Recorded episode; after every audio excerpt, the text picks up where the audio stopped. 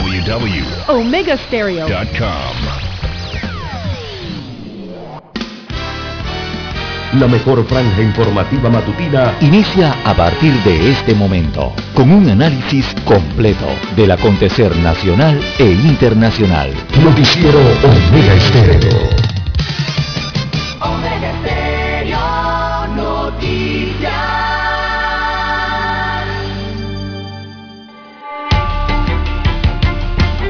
A continuación, los titulares, con los hechos que son noticias hoy.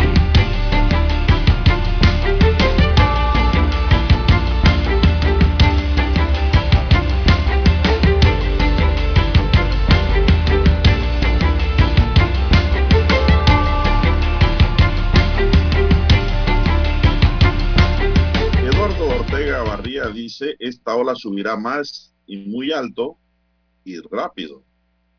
Panamá podría llegar a tener más de 19 mil contagiados por día, advierte el científico. Se muestra a favor de las pruebas autoaplicadas que son menos costosas y los resultados se obtienen en 15 minutos.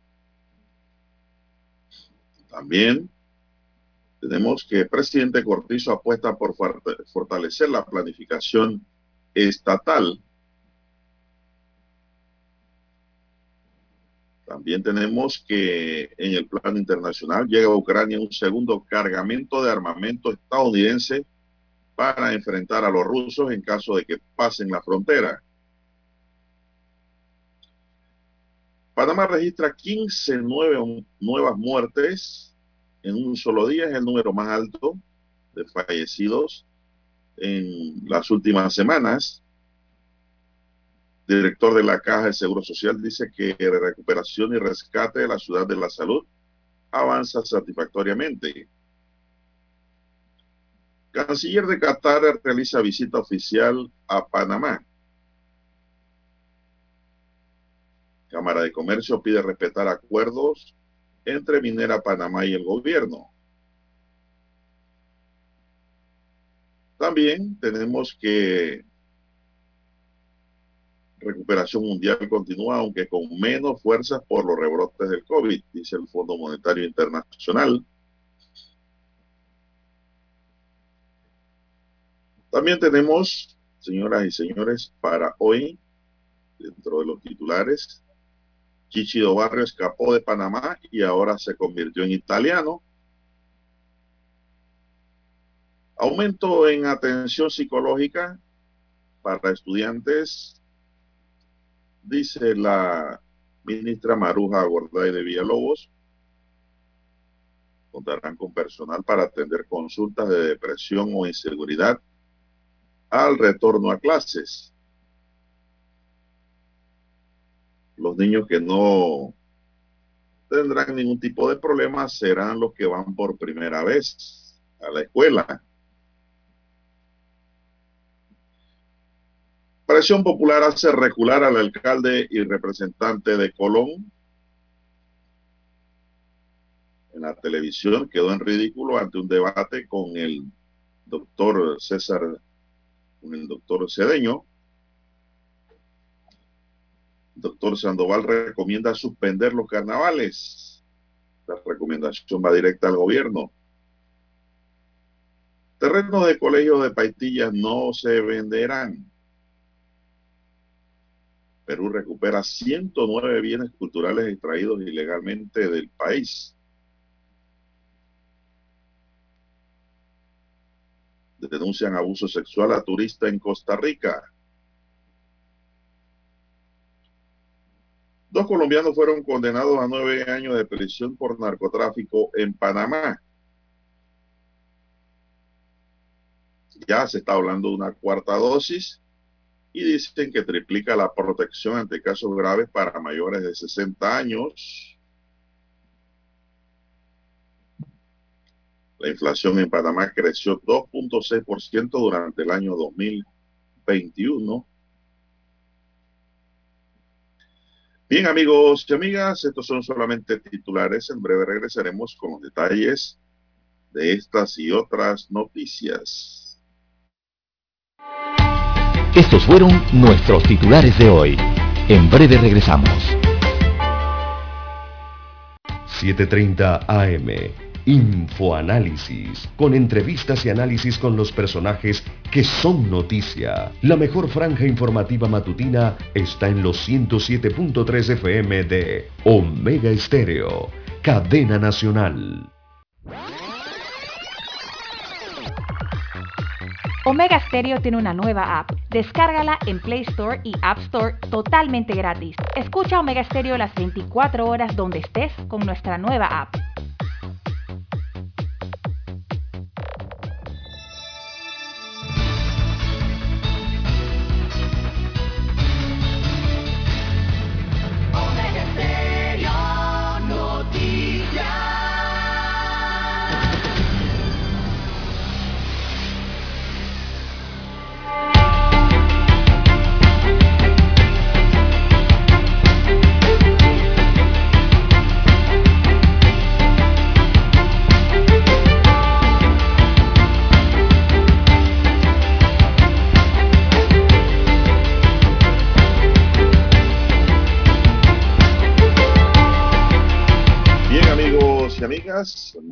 Buenos días.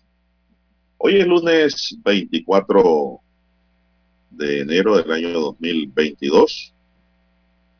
En el tablero de controles me acompaña don Daniel Arauz Pinto. En la mesa informativa le saluda Juan de Dios Hernández Sanjur y le da la bienvenida a este espacio noticioso, iniciando esta jornada como todos los días con fe y devoción, agradeciendo a Dios Todopoderoso por esta oportunidad que nos da de poder compartir una nueva mañana y de esta forma llegar hacia sus hogares, acompañarles en su vehículo y en su puesto de trabajo y además donde quiera que usted se encuentre a esta hora de la madrugada. Iniciamos esta jornada con fe y devoción, como siempre, pidiéndole para todos salud, divino tesoro, seguridad y protección, sabiduría y mucha fe.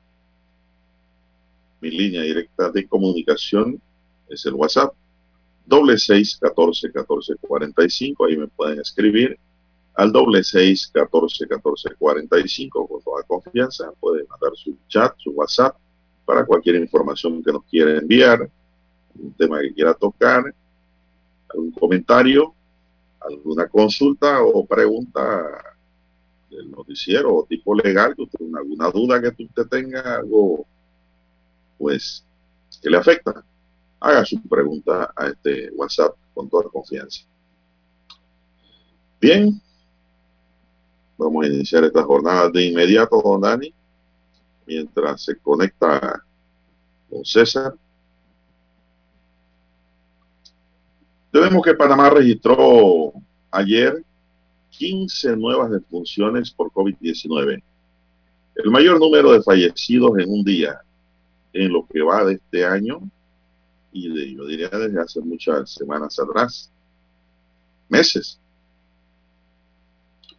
Panamá tiene un acumulado de 7.598 fallecidos, lamentablemente, personas que han partido pues, a causa de la COVID-19, que es una realidad que no se puede negar. A quien no se le ha ido un amigo, un conocido, un familiar, claro que sí. Están comprendidos dentro de esos 7.598 fallecidos, con una letalidad de 1.2%. En un informe del Departamento de Epidemiología del Ministerio de Salud, se detalla que en Panamá ahorita mismo se registran 644.683 casos acumulados, es decir, la cantidad de contagiados que hemos tenido en dos años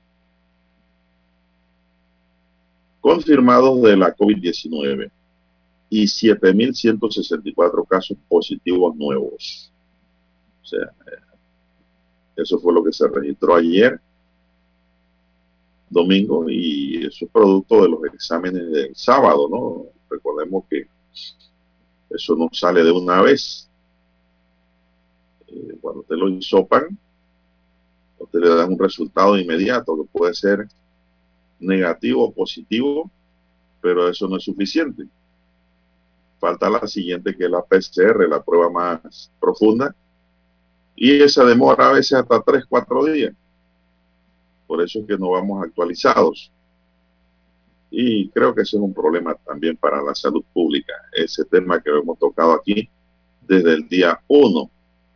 Es decir, no le dan a usted el resultado de inmediato de la prueba profunda, le dan la de antígeno en un par de horas, un menos 24 horas, pero esa no es una prueba confiable de que usted no padece COVID, porque lo hemos vivido, pues, lo tenemos como experiencia. Así que eso, creo que hay que superar eso para poder enfrentar mejor el COVID. Con ese atraso el COVID nos va agarrando camino. La cantidad de recuperados ascendió a 553.742 y se aplicaron 19.745 pruebas para una positividad de 36.3%. Así es, hago un punto aquí, un paréntesis. ¿A cuántos panameños no le ha salido negativa la primera prueba, Dani? Y luego a los dos tres días dice, no, usted está positivo en el PCR. Y usted estaba pensando que estaba negativo, porque el antígeno le dice que está negativo.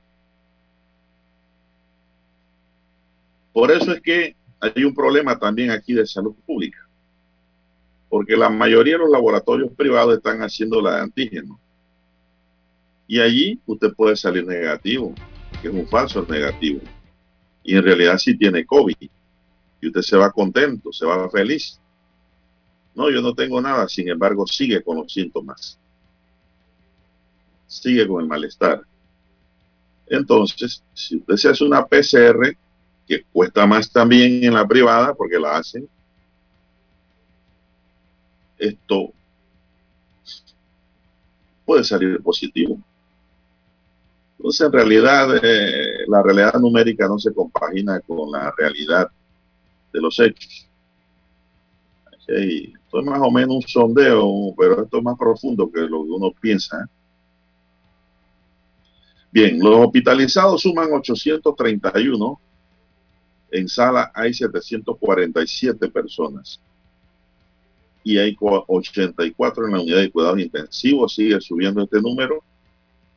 Primero eran 71, luego 79, ahora 84 en la UCI. ¿Qué indica esto? Que son personas que se han complicado. Uno van a sala, hay 747 y 84 en la unidad de cuidados intensivos. ¿Y quiénes caen en estos problemas? La mayoría. La mayoría de no vacunados o con una sola dosis. Son los que caen en sala y en la unidad de cuidados intensivos. Por otro lado, esto no quita que también con los tres, los de tres dosis no puedan caer allá. Claro que pueden caer, pero ya eso depende de la condición inmunológica de la persona. Claro, se puede tener tres dosis y hasta puede tener hasta cuatro, pero si usted tiene algún tipo de enfermedad previa, de estas enfermedades fuertes, enfermedades graves, enfermedades, enfermedades que van acabando el cuerpo, el COVID lo puede acabar. Es una realidad. No es que va a ser así, pero puede ocurrir aunque usted esté vacunado. Son los inmunosuprimidos. Bien. Eh, con el informe de vacunación, por otro lado, el programa ampliado de inmunización dio a conocer en su informe que en Panamá se han aplicado un total de 6.948.577 dosis de vacunas contra la COVID-19 a los panameños y extranjeros residentes en Panamá.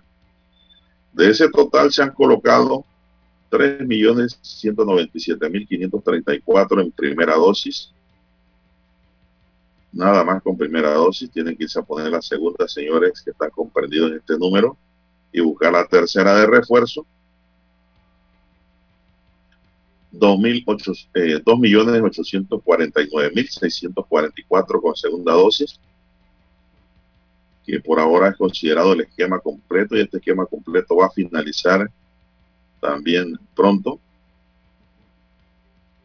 Y 891.784 dosis de refuerzo, la tercera vacuna. ya vamos para el millón. Pero estamos en 891.784 dosis.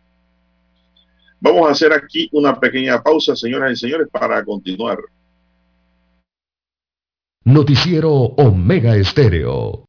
La mejor franja informativa matutina está en los 107.3 FM de Omega Estéreo. 5.30 AM. Noticiero Omega Estéreo. Presenta los hechos nacionales e internacionales más relevantes del día. 7.30 AM. Infoanálisis.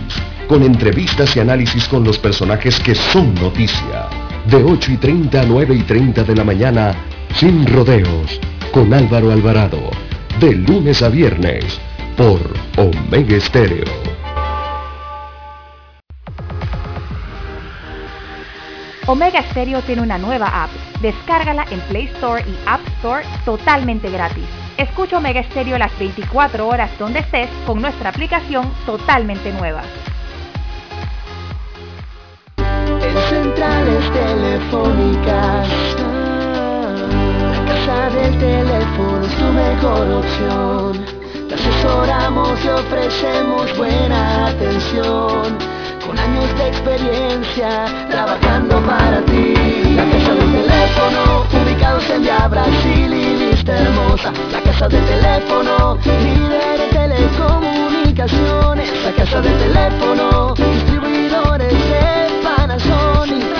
Ven a visitarnos del teléfono 229-0465 lsdtcorp.com Distribuidor autorizado Panasonic Para anunciarse en Omega Estéreo.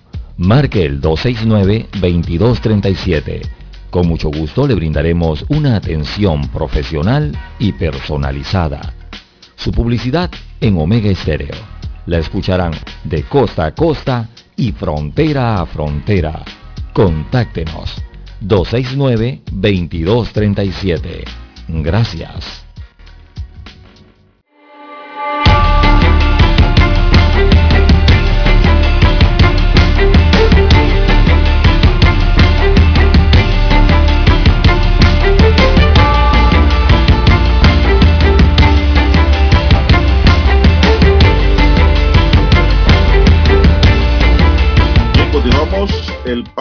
Resaltó en su informe que en el país se alcanzó la cifra de 51 mil dosis pediátricas ya aplicadas gracias a la actualización de datos emanados de todas las regiones, con un total de 890 dosis aplicadas, culminó en el circuito 8C de San Miguelito la jornada de vacunación pediátrica contra la COVID-19 a menores entre 5 y 11 años padres acudieron con sus hijos a los puestos de vacunación en los Andes Mall desde las 7 de la mañana hasta las 3 de la tarde y en el Metro Mall de 9 a.m. a 5 p.m. Ese es el informe que tenemos en relación al programa ampliado de inmunización y la protección pues que los padres están buscando para sus niños con la vacuna pediátrica. Esta no es la vacuna que se le pone a los adultos como quien dice un poquito más chica, menos alcance que la que se le pone a los adultos, lógicamente, porque son niños. También tenemos, señoras y señores, que el hoy científico panameño Eduardo Ortega Barría es uno de esos profesionales que alcanzó el éxito con su talento. Él es de la opinión eh, de que hay que hacer las pruebas caseras. Eso está hoy en el diario La Estrella de Panamá.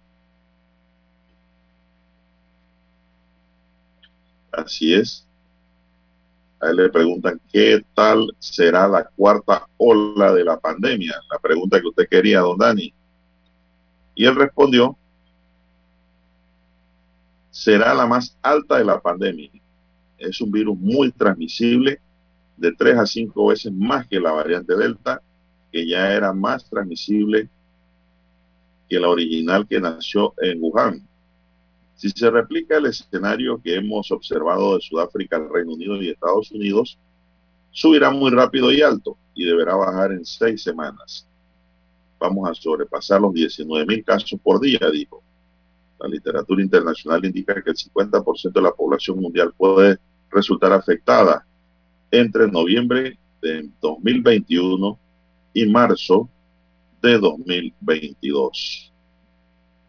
Así es. Bueno, aquí no hemos llegado todavía al punto más alto, pero preparémonos porque viene. Porque viene. ¿Y cómo la podemos bajar? Se preguntará mucho.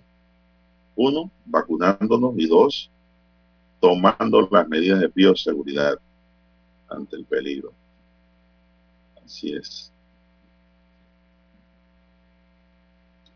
Bien. También le preguntaron que si era probable que después de la variante Omicron pasemos a la epidemia o endemia y responde el médico, hay expertos que piensan que este será el inicio de la endemia de COVID-19. Recordemos que endemia es la ocurrencia de una enfermedad a una frecuencia constante en un área determinada. Ocurre de una manera estable. Podemos estimar los casos que ocurren y los vigilamos para intervenir si sobrepasan el canal endémico el número esperado sobre la línea histórica. No es algo que ocurre súbitamente, es la consecuencia de un incremento de los inmunes asociados a la aparición de variantes menos transmisibles. Así es.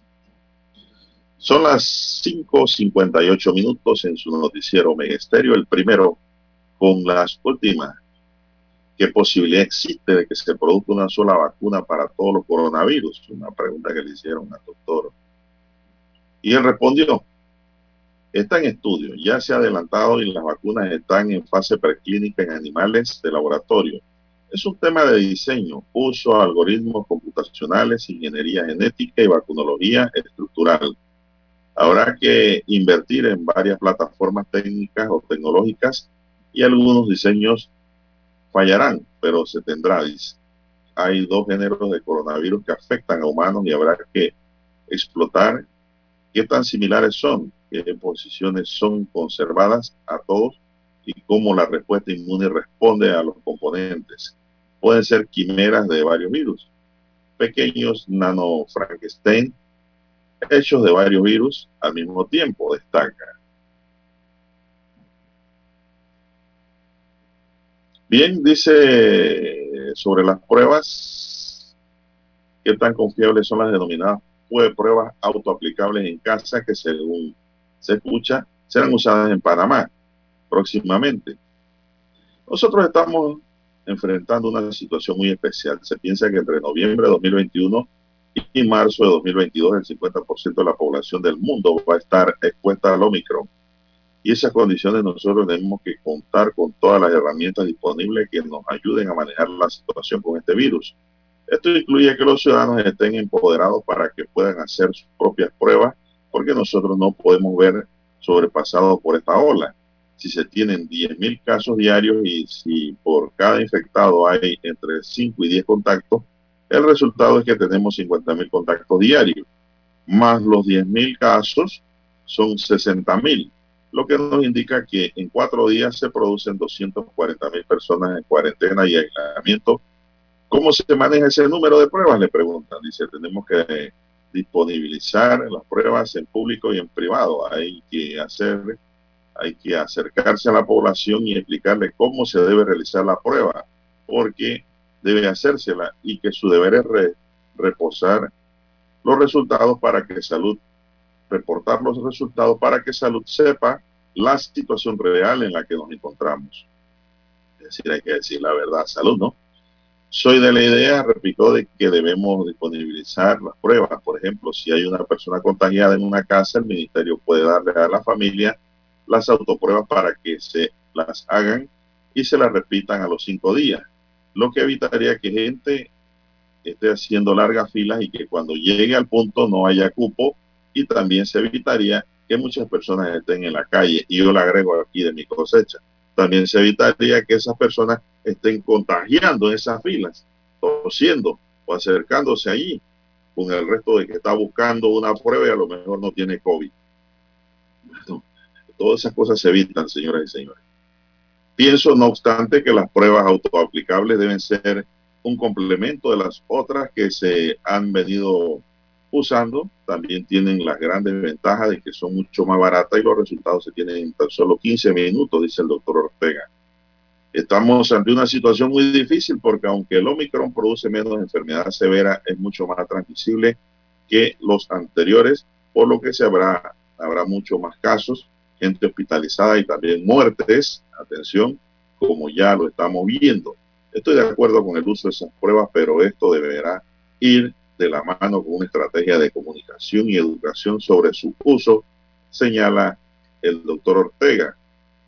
La última pregunta para él ¿se podrán comprar en la farmacia? Dice, solo lo ideal que fuese una opción para obtenerlas y que sean las que recomienden. Por ejemplo, el Instituto Conmemorativo Gorgas, no cualquiera de esas que se venden por Internet. Bien, vamos a hacer una pausa, don Dani, y regresamos.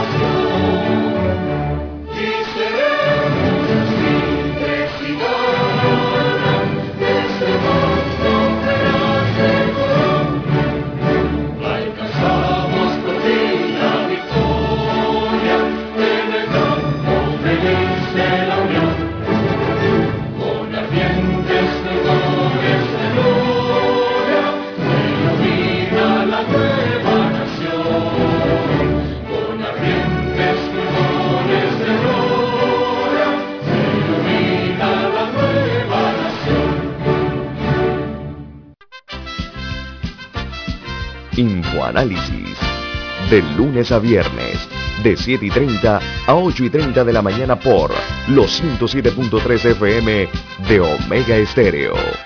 Con Guillermo Antonio Adames, Rubén Darío Murgas y Milton Enríquez. Infoanálisis. El programa para gente inteligente como usted. Noticiero Omega Estéreo.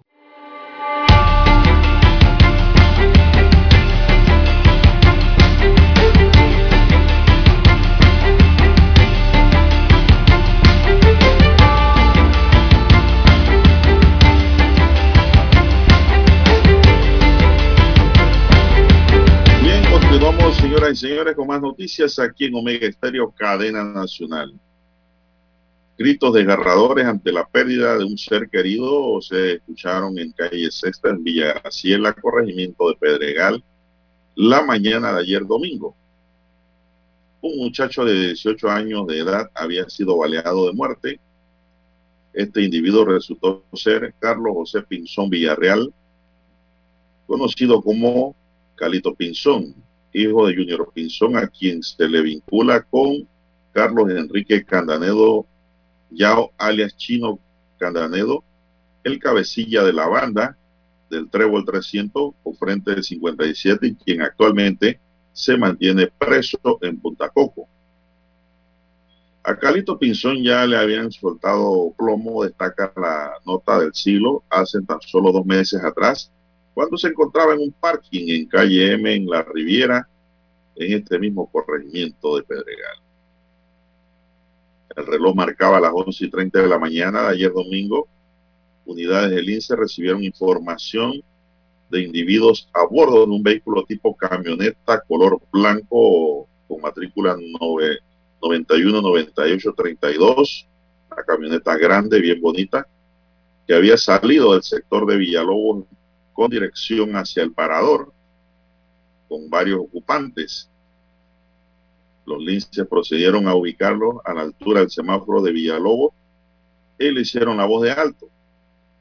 Sin embargo, los sujetos procedieron a darse a la fuga y los uniformados comenzaron a darle persecución. Los individuos intentaron evadirlos y llegaron hasta la calle sexta final de Villa Graciela. Estando allí se bajaron del auto y como al estilo película comenzaron a disparar contra los uniformados, quienes respondieron de inmediato con fuego también de pistola y de sus ametralletas y lograron impactar a Calito Pinzón. El joven malherido fue trasladado a la policlínica JJ Vallarino en Juan donde dictaminaron su muerte. Entre tanto, testigos indicaron que el papá de la víctima estaba dentro de la fiesta clandestina.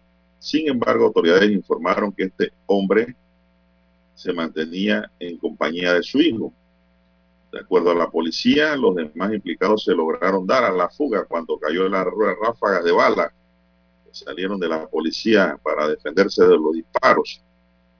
El subdirector general de la policía, Simón Enríquez, indicó que se incautaron dos armas de fuego tipo pistola que tenían los vetos y que detuvieron a un hombre para investigación. En la próxima hora, este que fue detenido será llevado a audiencia de control de garantía. Importe, e importante mencionar que la vivienda hacia donde huyó uno de los implicados es la casa de alias Pimpi, un sujeto que mantiene una medida cautelar de arresto domiciliario. A Pimpi se le vincula un homicidio ocurrido el 28 de septiembre de 2020 en Concepción Juan Díaz y es nombrado como cabecilla de un grupo criminal. Destaca la nota, la crónica del diario El Siglo, que pasado el tiroteo, unidades policiales rodearon la vivienda de Pimpi en donde ocurrió el hecho y tras obtener la orden de allanamiento pudieron confirmar que dentro de dicha residencia habían más de 30 personas en un parking. En esa misma casa, Pimpi había sido detenido en el mes de mayo de 2021 cuando realizó una fiesta clandestina en donde fueron aprendidas 82 personas por violar las normas de bioseguridad y otras restricciones implementadas por el Ministerio de Salud en ese momento. El vehículo tipo camioneta de color blanco quedó estacionada frente a un portón blanco que es el estacionamiento de la casa de Pimpi.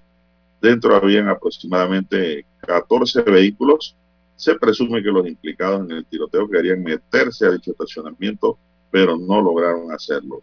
La Policía Nacional informó que 14 mujeres se mantenían en la fiesta y que también habían menores de edad quienes fueron trasladados ante la instancia correspondiente. Todo esto se registró cerca de las 11 de la mañana, según destaca la nota hoy dada a conocer públicamente por el diario el siglo, bajo la rúbrica de Eric Trujillo. Bien, son las seis once minutos, señoras y señores, seis once minutos. Esto ocurrió ayer.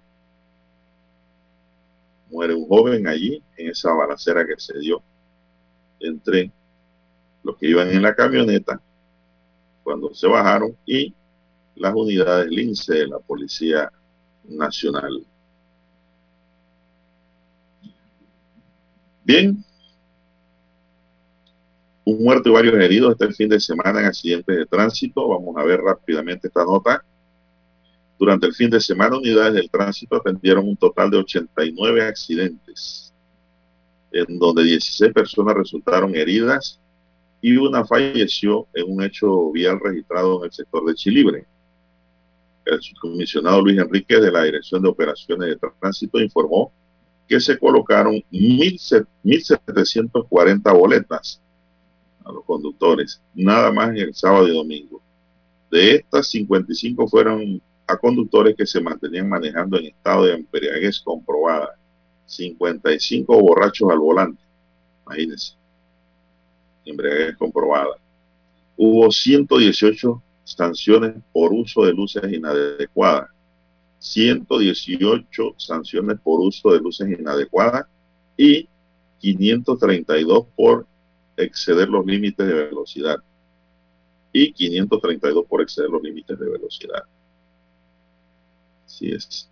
Estas luces inadecuadas son las luces que no trae el vehículo, sino son luces que se le adapta al vehículo y que encandilan, amigos y amigas. Estas las ponen en los car fashion, por ahí, en los car store, a los que quieren poner su carro bonito, pifioso, Dani. Pero lo que pasa es que estas luces, a pesar de que ponen el carro bonito en un momento dado en la calle, son luces que limitan la visibilidad al conductor que viene de frente. Por eso le llaman luces inadecuadas. Bien, muy pocas personas pueden cargar muy responsablemente estas luces, Dani, porque estas luces sirven para alumbrar a distancia y claro en lugares en donde hay mucha oscuridad, digamos donde hay un accidente de tránsito en la oscuridad. Usted pone estas luces y pues, puede ayudar, puede servir. O cuando se eh, daña un vehículo, usted el vehículo que va a auxiliar las pone y tiene buena luz para reparar. Pero esas luces no son para andar rodando en la calle realmente porque no son las luces que trae el vehículo. Si las luces que brillan son del vehículo, no hay por qué multar a nadie. Si son propias del vehículo. Bien, el subcomisionado Hernández le hizo un llamado a los conductores para que no excedan los límites de velocidad cuando manejan, no distraigan con aparatos electrónicos al, al conducir, no estén hablando ni chateando como hay el accidente por el chateo en el volante y principalmente que no manejen si han ingerido bebidas alcohólicas. Eso es muy importante. Así es. 532 sanciones por manejar a exceso de velocidad se colocaron el día sábado y el domingo. Límite de velocidad. Es mejor manejar a baja velocidad que andar corriendo por allí como loco. Eso debe evitarse porque los accidentes del tránsito están a la orden del día. Son las 6:15 minutos en su noticiero Megesterio, el primero con las últimas 6:15 minutos. Vamos a una pausa, don Daniel, para continuar con más del acontecer nacional. Adelante, don Daniel. En Omega Estéreo estamos evolucionando para ti. Te acompañamos en tu auto, en tu oficina en tu hogar y ahora en cualquier dispositivo móvil. No importa dónde te encuentres, siempre te acompañamos con la mejor programación. Omega Estéreo. Primera cadena nacional simultánea 24 horas.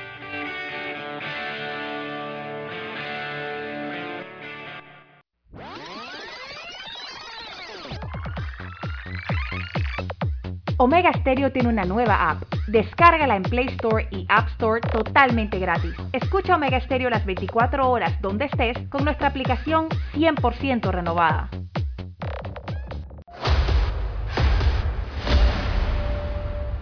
Desde los estudios de Omega Estéreo, establecemos contacto vía satélite con la voz de América. Desde Washington, presentamos el reportaje internacional.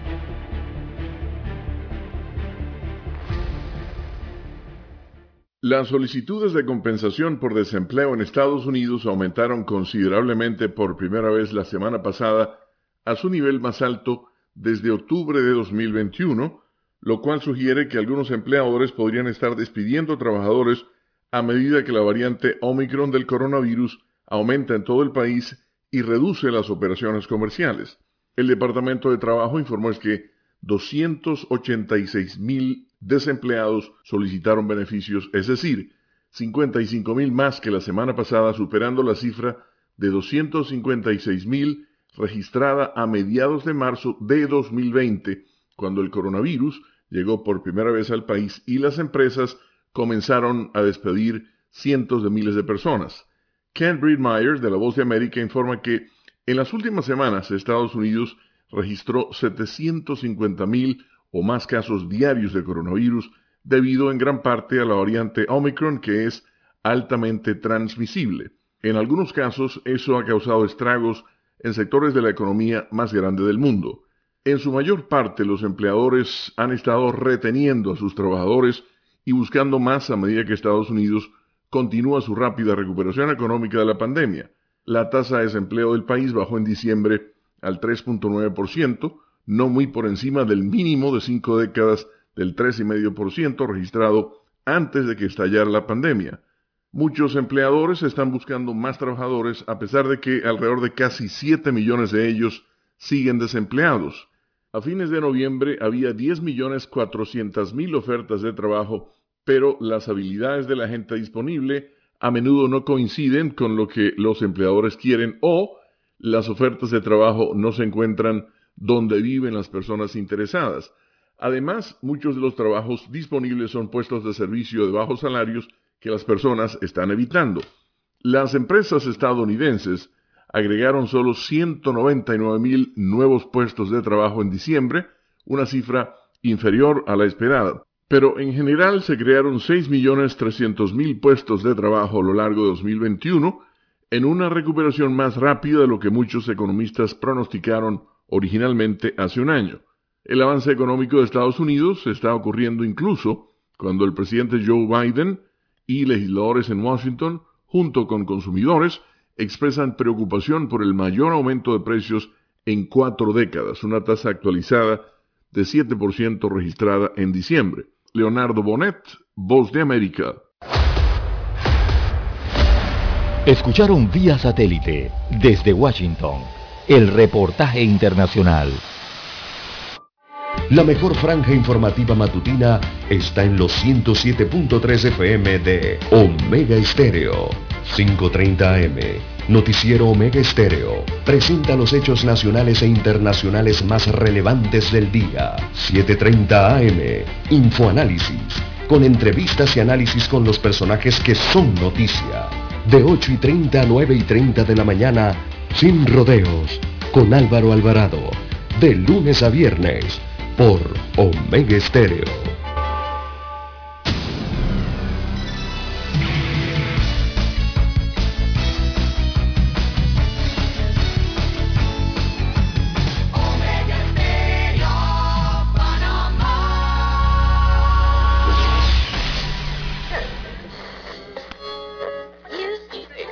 Cuando nadie creía en el FM estéreo.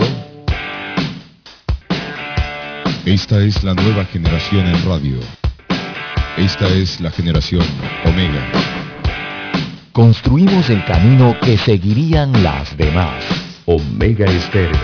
41 años de profesionalismo, evolución e innovación.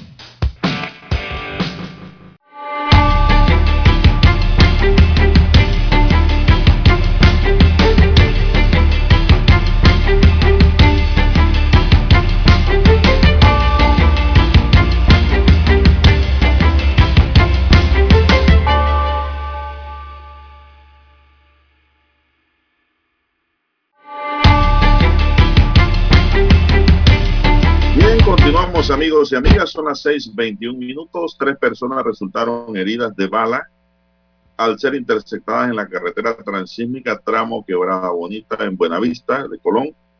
El hecho ocurrió en la madrugada de este domingo cuando las víctimas salieron de una discoteca en Gatuncillo Y en el tramo del cementerio de Buena Vista se percataron que estaban siendo perseguidos por un taxi cuyos ocupantes empezaron a dispararles. Abdul Santa María Maljado fue quien con la herida de mayor gravedad resultó al recibir un disparo en la cabeza. Su condición es delicada. Fernando José Brooks Solís fue herido en el muslo derecho y Emily Yasmín Sánchez Tenorio recibió un rozón de bala en la ceja derecha. El Ministerio Público y la DJ iniciaron las investigaciones de esta acción que pudiera ser calificada como una tentativa de homicidio. En el ataque pues quedó uno herido que lucha por su vida en el hospital. Este recibió un disparo en la cabeza. Estas son las cosas que ocurren los fines de semana en los lugares de esparcimiento como las discotecas, los lugares en donde antes se podía ir, pasar un momento ameno, pero ahora hay estos peligros constantes, amigos y amigas. La verdad es que los muchachos de hoy día son valientes, o no sé, descuidados serían también, porque ya andar de noche por estos lugares de fiesta, amaneciendo como se hacía antes en los buenos tiempos, eh, no conlleva la tranquilidad porque se tiene el pensamiento de que afuera pueden estar los maleantes, los enemigos, qué sé yo, o cualquier persona armada que quiera causar un daño.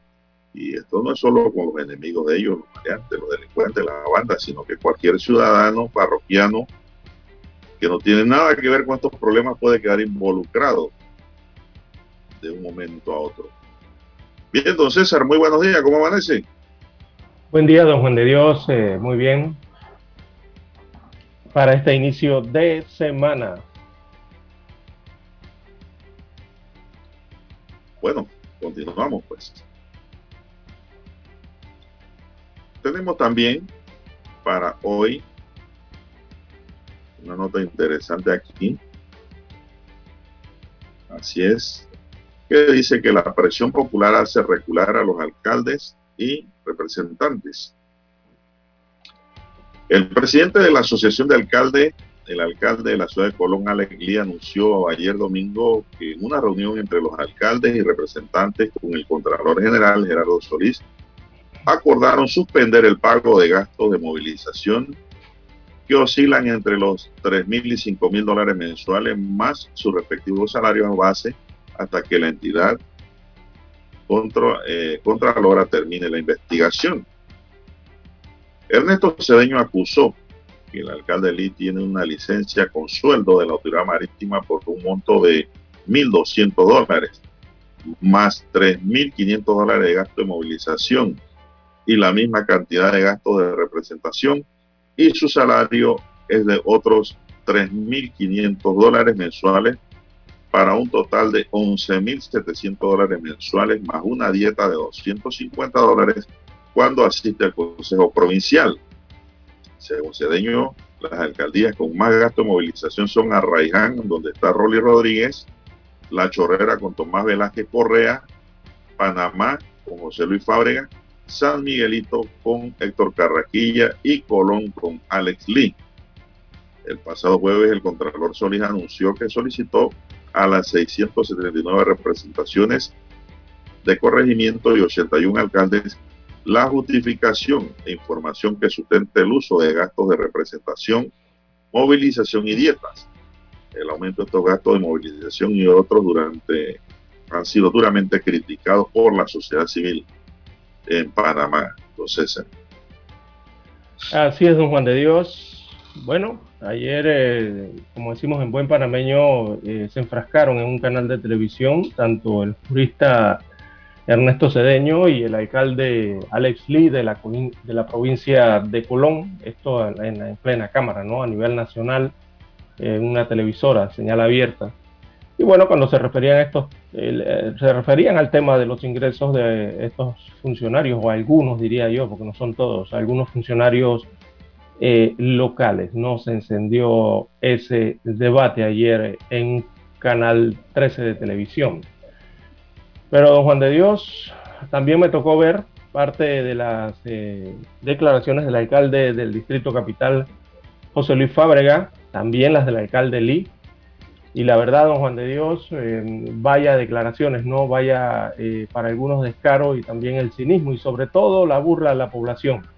El día de ayer en las declaraciones de estos dos alcaldes del país, porque fueron los dos que fueron entrevistados. Habría que esperar a ver los otros alcaldes y también los otros representantes de corregimiento eh, que también están dentro de esta temática.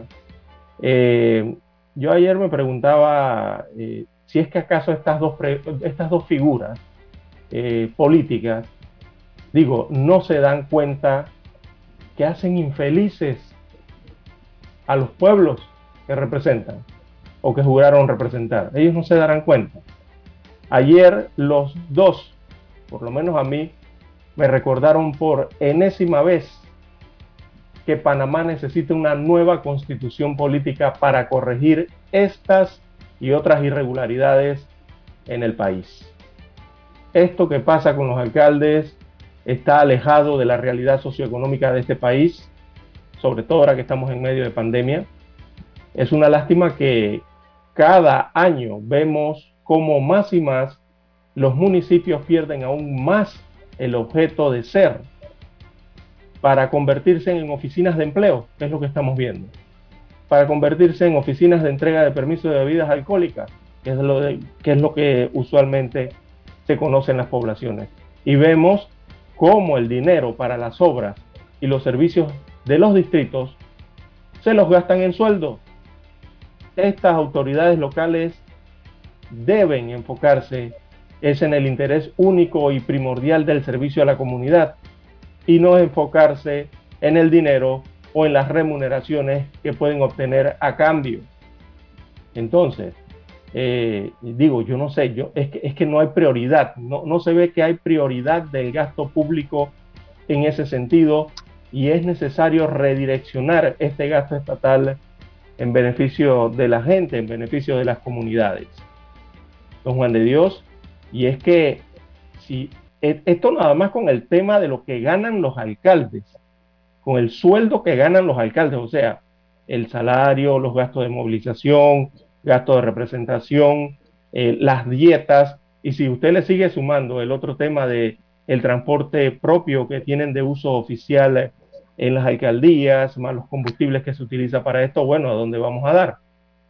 Y es que, aparte, don Juan de Dios, este tema se torna peor cuando le sumamos el hecho que el país, que aquí en este país hay 172 representantes de corregimiento y hay 30 alcaldes que tienen licencia con sueldo, don Juan de Dios, sumado a esa situación. dígame. Dijo ayer el alcalde de Lee que su eh, gasto de movilización, que es alto, dice que sirven para llevar picado de culebras al hospital. Eh, bueno, las culebras no pican, muerden. ¿Qué le parece ese argumento? Primero que las culebras no pican, muerden, don Juan de Dios. Así que el alcalde lo debe saber, ¿no? De que, de que muerden. Pero ese argumento, don Juan de Dios, no es el argumento para la utilización de recursos que están en una partida que señala que es para transporte y movilización. Y le voy a decir por qué no es, don César porque un mordido de culebra lo puede llevar al hospital cualquier ciudadano, cualquier parroquiano, cualquier ser humano que pues sea solidario, porque esa persona puede morir. Usted no tiene que tener un gasto de movilización de 3.500, 5.000 dólares para llevar a un herido por eh, mordida de culebra al hospital. Es decir, entonces este señor alcalde que si él no tiene esos 3.500 dólares, él deja morir la persona allí, pues mordida por una mordedura de, culebra. Ese argumento no es válido, es un argumento escueto, escaso y es para personas que no piensan en realidad, don César. Y además eh, no, es para esa partida. No, eso no es para eso. otro tipo de gasto. No está inventando locuras para justificar algo que no tiene justificación. Un señor que ganaba 1.200 dólares en la autoridad en, en los puertos, Lara 1.200 dólares creo que en la autoridad marítima. Autoridad marítima. Por mes. Con eso vivía. Con eso él vivía. Hoy quiere vivir con 11.500 dólares al mes. ¿Esto qué es?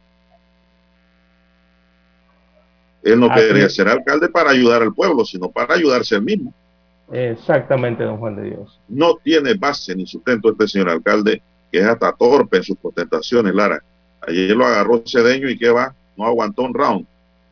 Vamos a la pausa para volver, porque nos quedamos con fábrica, que hay que tocarlo también. ¿eh? Sí, exacto, sí. Omega Estéreo, cadena nacional. Infoanálisis, de lunes a viernes de 7 y 30 a 8 y 30 de la mañana por los 107.3 FM de Omega Estéreo. Con Guillermo Antonio Adames, Rubén Darío Murgas y Milton Enríquez. Infoanálisis, el programa para gente inteligente como usted.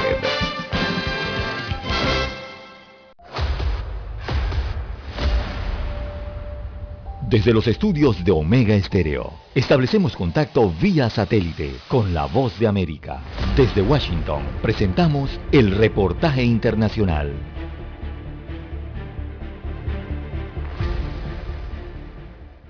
El nuevo revés que sufrió el gobierno de Colombia en su objetivo de reactivar la aspersión aérea a los cultivos de coca, luego de que la Corte Constitucional declarara improcedente el plan ambiental expedido para regular el uso del glifosato, obligará a la administración de Iván Duque a entablar una nueva batalla jurídica para salvar una de sus principales estrategias contra el narcotráfico. Miraremos muy bien el alcance del fallo, miraremos en qué casos consideran ellos que aplican las consultas previas, pero lo cierto es que Colombia no se puede quedar sin ninguna herramienta para enfrentar esta situación. El fallo de la Corte expuso que el gobierno no tuvo en cuenta la opinión de las comunidades que se verían afectadas por la fumigación con glifosato, pues se realizaron audiencias virtuales a las que no tuvieron acceso los campesinos que no contaban con los medios tecnológicos para este proceso, como resaltó el congresista Carlos Ardila. Se equivoca el gobierno también al intentar tramitar una consulta previa a través de medios digitales en medio de una pandemia y sin escuchar a las comunidades. Entre tanto, desde las propias asociaciones de campesinos afectadas por las fumigaciones, uno de sus representantes, Andrés Mejía, destacó la importancia de su inclusión en las políticas antidrogas. Es la garantía que tenemos para que cualquier política de erradicación de cultivos de uso ilícito pueda tener éxito en el territorio nacional. La Corte resalta que la consulta a las comunidades no se limita a procesos de información y notificación, sino que deben ser espacios de diálogo y concertación. Manuel Arias Naranjo, Voz de América, Colombia. Escucharon vía satélite desde Washington el reportaje internacional. La mejor franja informativa matutina está en los 107.3 FM de Omega Estéreo, 530 AM. Noticiero Omega Estéreo presenta los hechos nacionales e internacionales más relevantes del día. 730 AM. Infoanálisis. Con entrevistas y análisis con los personajes que son noticia. De 8 y 30 a 9 y 30 de la mañana, sin rodeos, con Álvaro Alvarado. De lunes a viernes por Omega Estéreo. MM Company, la solución para tus textos escolares. Evita largas filas, ahorra tiempo y recibe tus libros escolares en la comodidad de tu casa. 396-1674, 6251-7417. MM Company, abona ya y separa tus textos. Pedidos arroba mmcompanyonline.com. MM Company, 396-1674, 6251-7417. Visita nuestra página web www.mmcompanyonline.com. Diga que escuchó este anuncio en Omega Stereo y recibirá un obsequio.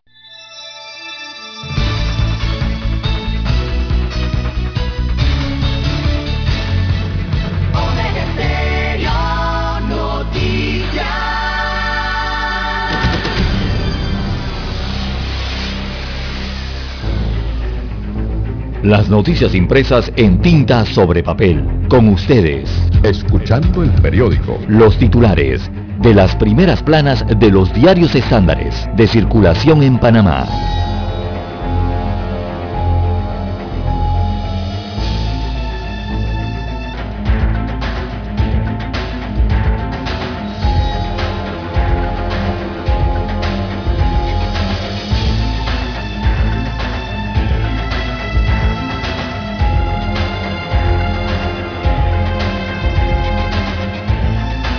Bien, amigos oyentes, el diario La Prensa titula para este lunes 24 de enero del año 2022. Piden transparencia en el uso de regalías mineras. La ciudadanía debe conocer el uso que se le dará a las regalías que recibirá el Estado por la extracción de cobre. Así lo manifestó la Cámara de Comercio, Industrias y Agricultura de Panamá. En más títulos del diario La Prensa, COVID-19, la cifra máxima de hospitalizaciones se prevé en cuatro semanas. Panamá estará sumida en una escalada de nuevos casos de la enfermedad de la COVID-19. Aún no se alcanza el pico de contagios, lo que se prevé que suceda en dos semanas. También el Ministerio de Educación comienza hoy los cursos de verano para reforzamiento académico. Desde hoy y hasta el 11 de febrero, el Ministerio de Educación realizará los cursos de verano del año 2022 del proyecto Conéctate con la Estrella a través de clases a distancia. Destaca hoy el diario La Estrella, perdón, el diario La Prensa.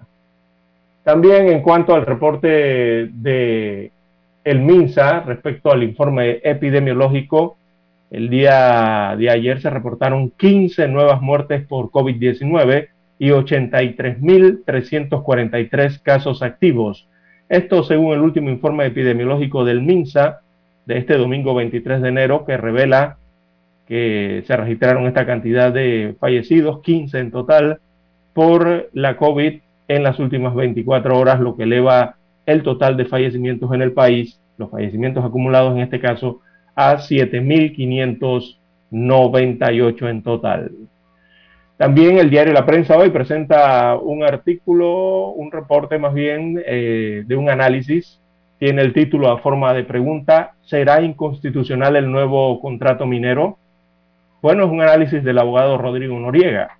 Destaca que en el año 2008 el recién creado Centro de Incidencia Ambiental de Panamá demandó por inconstitucional el contrato Ley 9 de 1997, que regía la relación entre el Estado panameño y la empresa minera Petaquilla para la explotación y, exploración eh, de minerales metálicos y no metálicos del área de Donoso en Colón y el norte de la provincia de Coclé. Así arranca entonces este análisis que se encuentra en el diario La Prensa. También a nivel internacional, la prensa indica manifestación en Washington contra la obligatoriedad de las vacunas anti-COVID. Llega desde la agencia Fran Press este informe desde el Cono Norte y dice que en nombre de sus libertades, libertades, sus hijos y de convicciones religiosas, Miles de estadounidenses se manifestaron este domingo en Washington para protestar contra la obligatoriedad de las vacunas contra la COVID-19. También a nivel eh, local tenemos, prometen solución para congestionamiento en la calle de ingreso al APSA. Esto es al puerto, eh, a los puertos ubicados en el área Pacífico, en el distrito de Arraiján en la provincia de Panamá Oeste. Así que alquilar un área en Cocolí para que los transportistas de contenedores puedan esperar a ser atendidos y así evitar la congestión en la calle de ingreso al puerto de PSA Panamá en Rodman es una de las alternativas que se implementarán en los próximos días, según, según informó la Autoridad Marítima de Panamá. También aquí a nivel local, bueno, el tema de los fondos públicos enciende las redes sociales y los medios de comunicación. Ciudadanos le piden al alcalde Fábrega y a los concejales capitalinos reducir sus ingresos. Se trata de un grupo de ciudadanos que ha lanzado una iniciativa para recoger firmas a fin de exigirle al alcalde de la capital, José Luis Fábrega, y a los 26 concejales del distrito de Panamá que se reduzcan sus sueldos.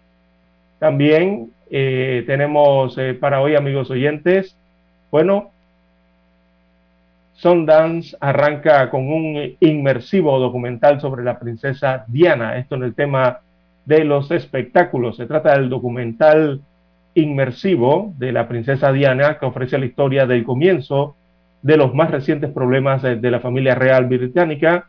Figuró entonces entre las películas que abrieron la primera noche del festival Sundance el pasado fin de semana. Bien, amigos oyentes, estas y otras informaciones eh, son las que aparecen en la parte interna del diario La Prensa. Bueno, estas son las que aparecen en la portada de este rotativo. Con ellas concluimos la lectura de los principales titulares del diario La Prensa y pasamos ahora a revisar la portada del diario La Estrella de Panamá. Adelante, don Así es. La Estrella de Panamá dice Eduardo Ortega Barría. Esta ola subirá muy alto y rápido. Panamá podría llegar a tener más de 19 mil contagiados por día, advierte el científico. Se muestra a favor de las pruebas autoaplicadas que son menos costosas y los resultados se obtienen en 15 minutos. Mujeres buscan visibilizarse en la política.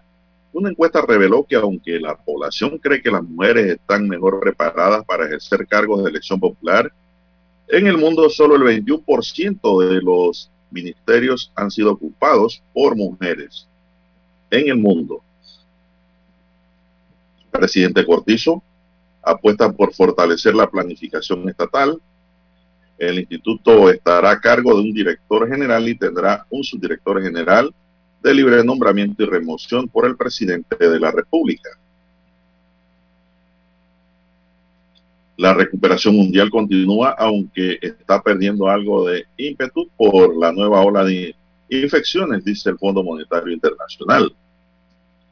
La directora general del FMI, Cristalina Yorbias, ha subrayado que en 2022 las políticas deberán diseñarse de acuerdo con la situación y especialidades y especificaciones de cada economía. Panamá registra 15 nuevas muertes por COVID-19 en un solo día. Repito, 15 nuevas muertes. Hay que cuidarse. director de la Caja de Seguro Social dice, que recuperación y rescate de la ciudad de la salud avanza satisfactoriamente. Canciller de Qatar realiza visita oficial a Panamá. Cámara de Comercio pide respetar acuerdos entre Minera Panamá y el gobierno. También tenemos que gobiernos paritarios, una tarea pendiente en América Latina administrar varias dosis de vacuna a corto plazo no es sostenible, dice EMA. También para hoy tenemos que el deporte, una herramienta para empoderar a las mujeres. En términos generales, las mujeres bien, eh, las mujeres han estado alrededor de, del concierto deportivo profesional estadounidense, pero no en un papel tan protagónico como ahora. Los jugadores han celebrado esta victoria como algo grande y ese Xavi sobre la situación que vive el club con Osman Dembele explicó que sigue igual y no cambia. Sergio Ramos marca y el PSG golea al Reims. También evalúan el desempeño de Osuna en la Liga Dominicana y ilusiona la cara al regreso a la MLB. Llega a Ucrania un segundo cargamento de armamento estadounidense. Emiratos prohíbe el uso de aviones no tripulados tras el ataque Houthi con drones en Abu Dhabi. Bolivia propone hacer pruebas PCR a los camioneros varados en la frontera con Chile. Y en San Juan, Puerto Rico, cinco siglos de historia y convulsa.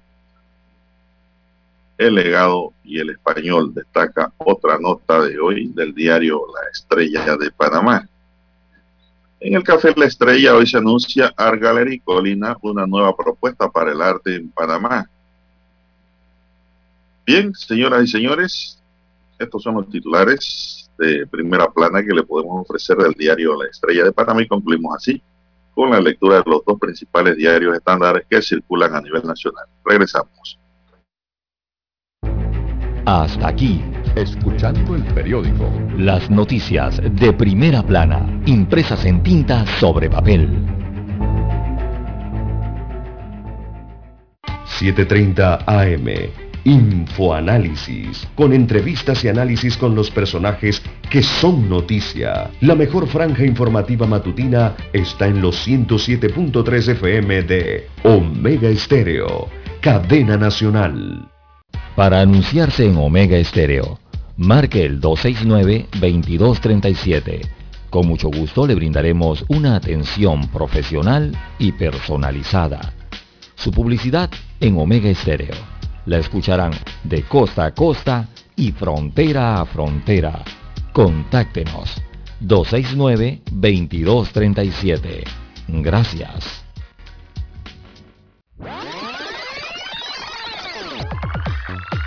Omega Stereo tiene una nueva app. Descárgala en Play Store y App Store totalmente gratis. Escucha Omega Stereo las 24 horas donde estés con nuestra nueva app.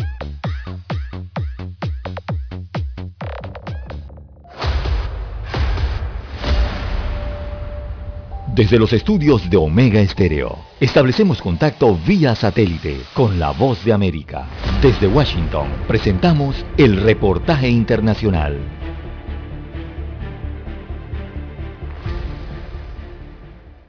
Joe Biden se sumó al anuncio del gigante Intel de una inversión masiva de 20 mil millones de dólares para producir en Estados Unidos chips electrónicos cuya escasez contribuye al aumento de la inflación, emergencia económica del momento. Esta es una inversión verdaderamente histórica en Estados Unidos y para los trabajadores estadounidenses, reaccionó el presidente desde la Casa Blanca, viéndolo como una forma de garantizar la independencia económica del país en el futuro insiste en que la inflación galopante en Estados Unidos está directamente relacionada con los problemas de las cadenas de suministro globales e insta a los fabricantes a devolver la producción a Estados Unidos. Estos chips de computadora son esenciales para una gran cantidad de industrias y productos que van desde automóviles y teléfonos inteligentes hasta equipos médicos e incluso aspiradoras. La agencia AFP destaca que Intel anunció la construcción a partir de finales de año de dos plantas de semiconductores cerca de la capital del estado de Ohio, Columbus, con el objetivo de iniciar la producción de chips a partir de 2025. Es una inversión inicial, dijo su jefe Pat Gelsinger junto a Joe Biden en la Casa Blanca evocando 100 mil millones de dólares en inversiones para la próxima década para satisfacer las necesidades de las compañías de semiconductores. Tony Cano, Voz de América, Washington. Escucharon vía satélite desde Washington el reportaje internacional. Omega Estéreo, 24 horas en FM Estéreo. Problemas de tierra, accidentes graves, reclamos a aseguradoras, incumplimientos de contratos, reclamos de herencias, todo asunto civil y penal, consulte al 6614-1445. Ahora contamos con el servicio de asesoría, confección de pliegos de cargos, impugnación y defensa en materia de contrataciones públicas. 6614-1445. Licenciados Juan de Dios Hernández Sanjur y Belkis Hernández Díaz. Es momento de adentrarnos al mar de la información. Este es el resultado de nuestra navegación por las noticias internacionales más importantes en este momento.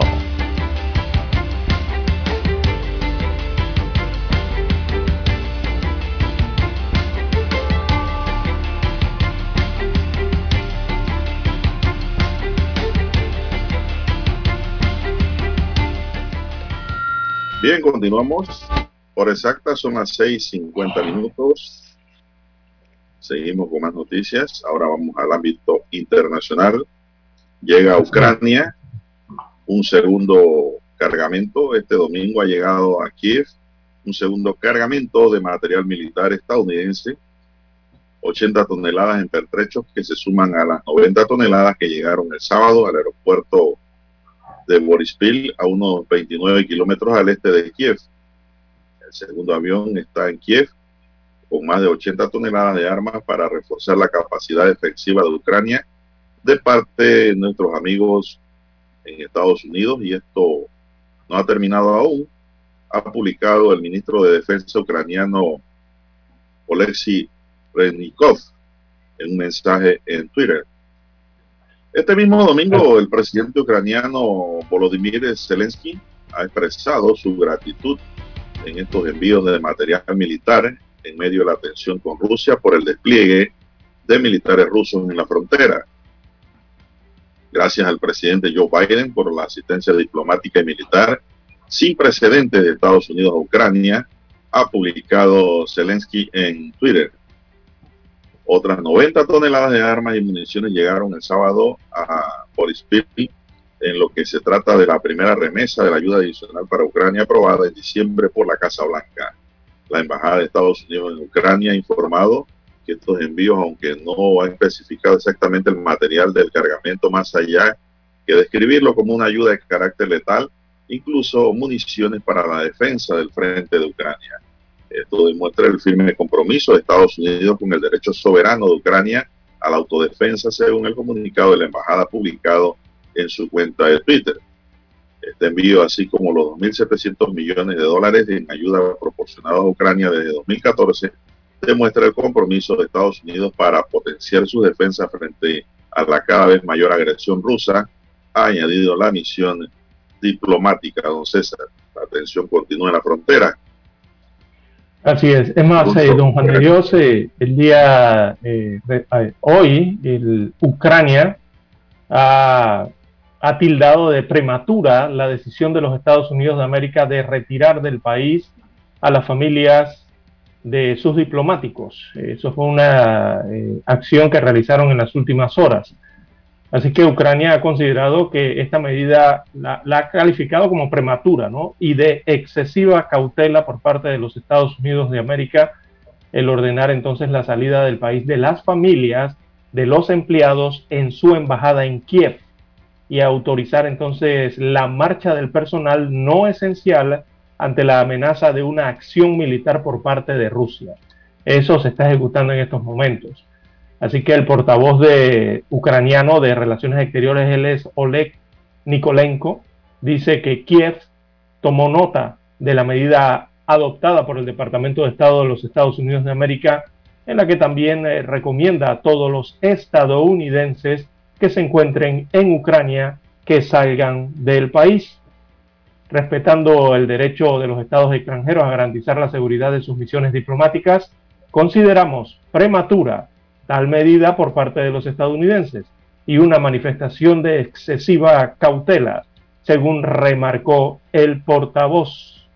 Eh, según la diplomacia ucraniana, don Juan de Dios, eh, no ha existido o no ha habido cambios radicales en la situación de seguridad recientemente, o sea, en las últimas horas, porque la amenaza de nuevas oleadas de agresión rusa se han manifestado de forma constante y eso viene no desde las últimas horas ni los últimos días. Eso viene desde hace años, don Juan de Dios. Más bien desde el 2014 eh, vienen estas oleadas, ¿no? Eh, de agresión, como las llaman ellos en Ucrania.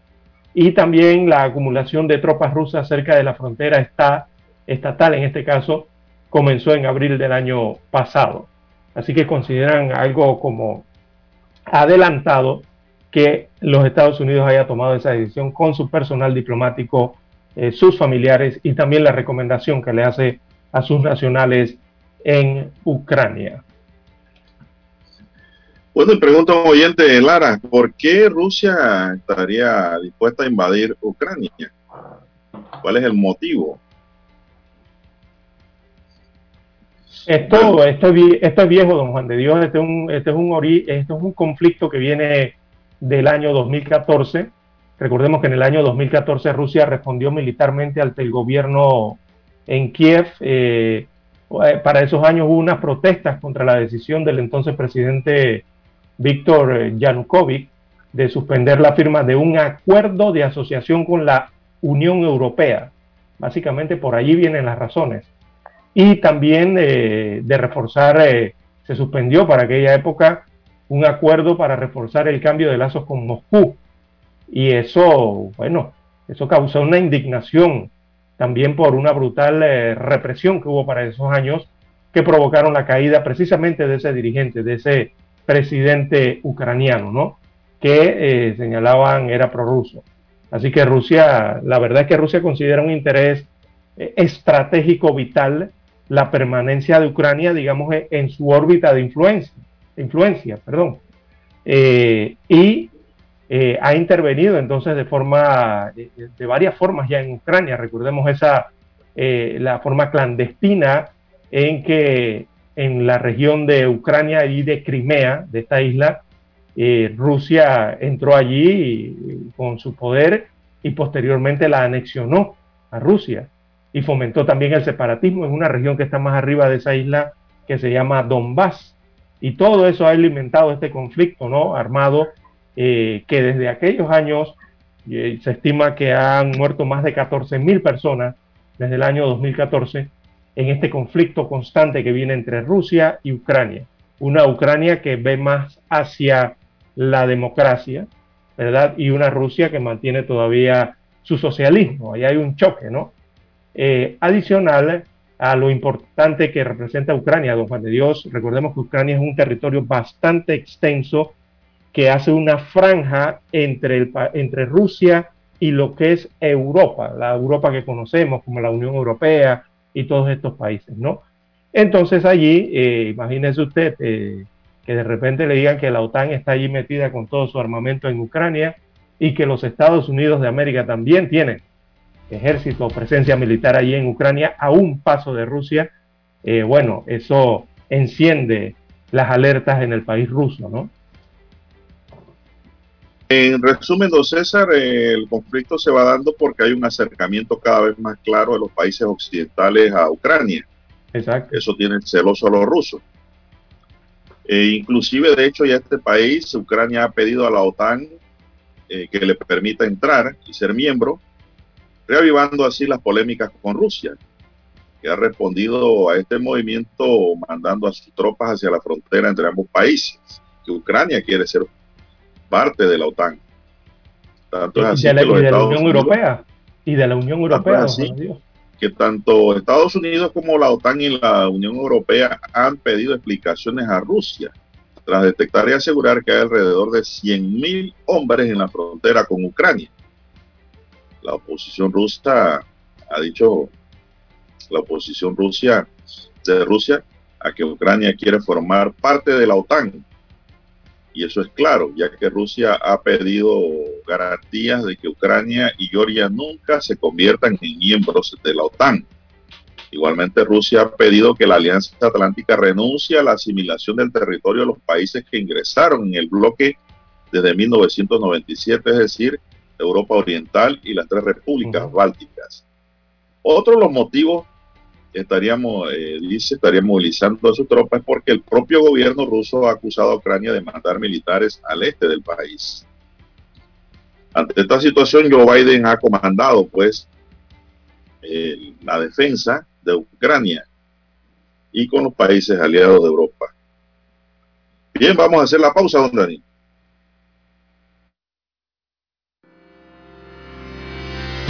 Esta es la hora. 7 AM. 7 horas. Omega Estéreo. 40 años con usted en todo momento. El satélite indica que es momento de nuestra conexión. Desde Washington vía satélite. Y para Omega Estéreo de Panamá, buenos días América. Buenos días América. Vía satélite desde Washington.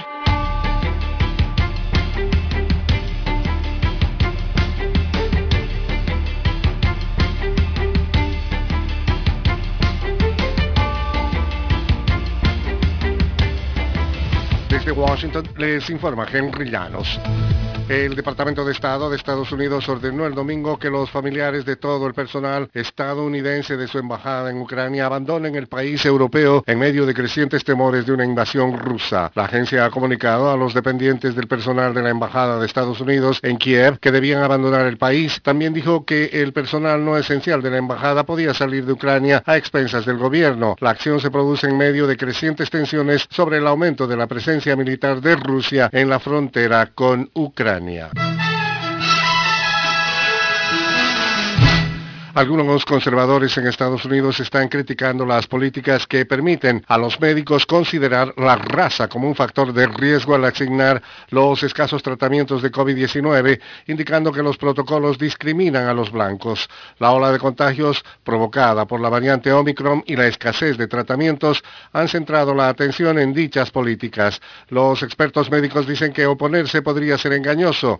Autoridades de salud han indicado que no hay evidencia de que la raza por sí sola se esté utilizando para decidir quién recibe esta medicina. Miembros de la sociedad civil en Venezuela califican como un golpe a la Constitución el anuncio del eh, Poder Electoral de recoger firmas para activar el referéndum revocatorio con solo cinco días de anticipación. Desde Caracas nos informa Carolina Alcalde. El movimiento venezolano por el revocatorio, Mover, uno de los grupos que promueve un referendo revocatorio contra el presidente Nicolás Maduro, aseguró que es inviable llevar a cabo el proceso de recolección de voluntades para solicitar la activación del mecanismo constitucional el miércoles, tal y como anunció el viernes por la noche el Consejo Nacional Electoral, que se limitó a anunciar que 200.000 centros serían habilitados sin dar mayores detalles. César Pérez Vivas, dirigente político y miembro de Mover, afirmó que el anuncio del Poder Electoral es arbitrario y sostuvo que para llevar a cabo el proceso se requieren al menos 15 días de anticipación. Carolina Alcalde, Voz de América, Caracas. El número de nuevos contagios de coronavirus en Rusia alcanzaron el domingo otro récord, tercer día consecutivo que esto ocurre en momentos en que la variante Omicron se está propagando por el país. La Comisión Nacional de Lucha contra el Coronavirus ha reportado 63.205 infecciones nuevas en un espacio de 24 horas, un aumento de más del 25% desde el récord fijado el viernes. Hubo 679 muertes, cifra similar a los últimos días. Desde Washington vía satélite y para Omega Estéreo de Panamá hemos presentado Buenos Días América. Buenos días, América. Vía satélite. Desde Washington.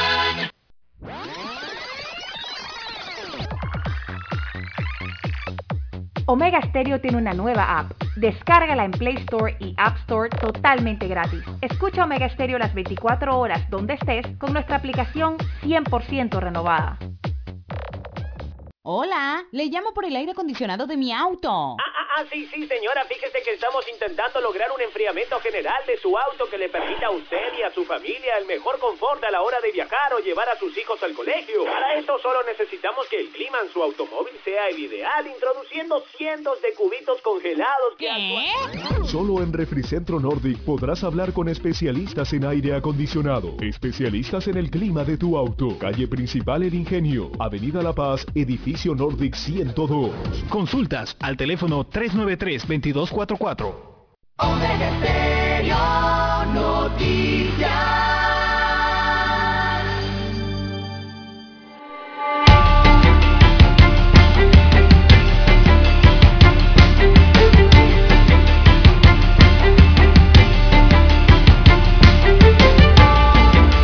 Bien, amigos y amigas, seguimos, dice el oyente, oiga, pero no entendí cómo es el tema. Bueno, se lo vuelvo a explicar.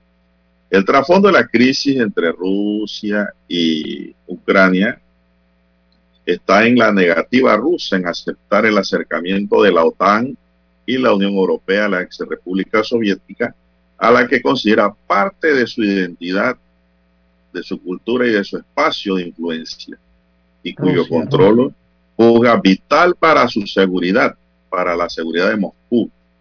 Putin cree que ambos países conforman un solo pueblo. Por lo tanto, no tiene que ingresar a ninguna OTAN ni a ninguna Unión Europea. Esa es la excusa. Pero el tema es, como dice don César, que si Ucrania entra a la OTAN y a la Unión Europea, eh, se puede encañonar eh, Moscú. Claro, si, si la- si- si ellos entran, evidentemente, ese lo primero, que, sí, lo primero que va a ocurrir es que van a tener bases en Ucrania, Exacto. cerca de la frontera Y- con Rusia. Eso es lo que no quiere Putin, base cerca de ellos.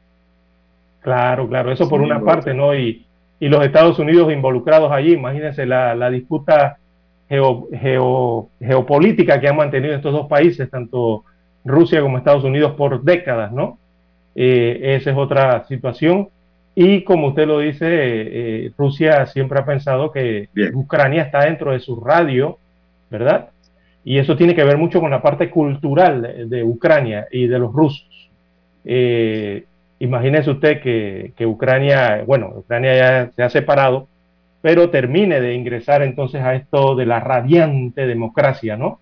Eh, con todos sus beneficios de libre comercio, todas estas situaciones y eso pegadito allí a Rusia, que sus pueblos siempre han tenido, tanto el ucraniano como el ruso, siempre han estado muy conectados. Así que eso puede, me imagino que Putin debe estar pensando que eso le puede afectar en su forma, en la forma rusa, ¿no? En la forma de, de gestionar el país ruso. Eh, Son las siete- Todavía existe el socialismo. Siete, seis minutos, pero es un socialismo democrático, Lara. Eso no es como antes. Allá los que tenían plata guardada son los millonarios de hoy. Es capitalismo. Rusia es capitalista. Bien. El especialista en cuidados intensivos, Julio Sandoval, le envió una carta al ministro de Salud de Luis Francisco Sucre en la que tras el repunte de casos por el virus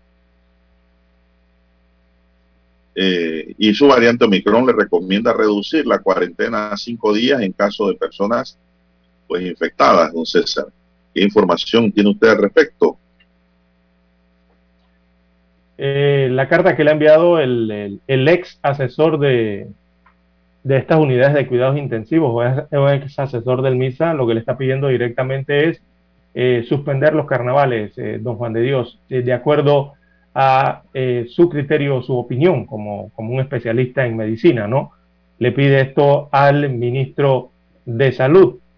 Es lo que ha dicho, entonces, básicamente, el, el especialista en y urgenciólogo eh, en su carta enviada ayer al Ministerio de Salud.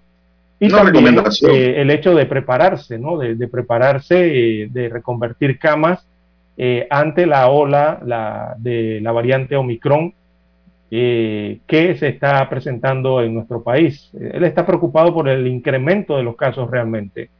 Y este especialista de medicina interna y cuidados intensivos remarca en su carta el tema de los carnavales. Dice que hace rato debió salir de la discusión ese tema, eh, de acuerdo al médico, y haber tomado una decisión firme de, los can- de cancelarlos para que la industria relacionada a esta actividad eh, vaya tomando entonces sus previsiones. Es lo que ha dicho el doctor, ¿no? Eh, claro, Es que es así. Usted no puede tener en 3 y 2 a los que invierten en, este, en los tipos de negocios para carnaval. De que si voy a invertir y van a suspender eh, la actividad, voy a tener pérdidas. Es mejor evitar eso de una vez por todas y decir no van. Amén de que el mismo pueblo tableño, para el caso de los carnavales más grandes del país, que se celebran en las tablas, le han dicho a salud, no queremos carnaval este año. ¿Sabe por qué, no? Don César. Por la Eh, sencilla razón de que ellos saben que como es un carnaval tan concurrido, van a ir personas, va a ir, van a ir familias, gente de todo el país. Y lo más probable es que muchos de los que vayan lleven virus y se los dejen allá a los tableños. Es lógico. Así Es es. como si en Eh, su casa vayan a hacer una fiesta con gente de afuera, inclusive gente que usted ni conoce, pero hay un COVID grande. Usted no quiere una fiesta en su casa de esa naturaleza. Usted quisiera una fiestita con una burbujita con los que viven allí. Pero esto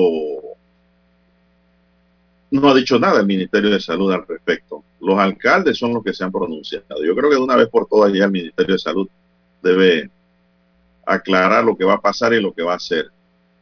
Así Sí, es. el tema de esto, el tema de esto es que el, el doctor, eh, perdón, el doctor Sandoval, eh, bueno, basa su carta en los cálculos que tiene él como doctor eh, de lo que podría ser la capacidad hospitalaria, cómo estaría para esos primeros meses de marzo, cuando se celebren los carnavales, y también debido, la basa debido a la ola de contagios aceleradas que se presenta actualmente.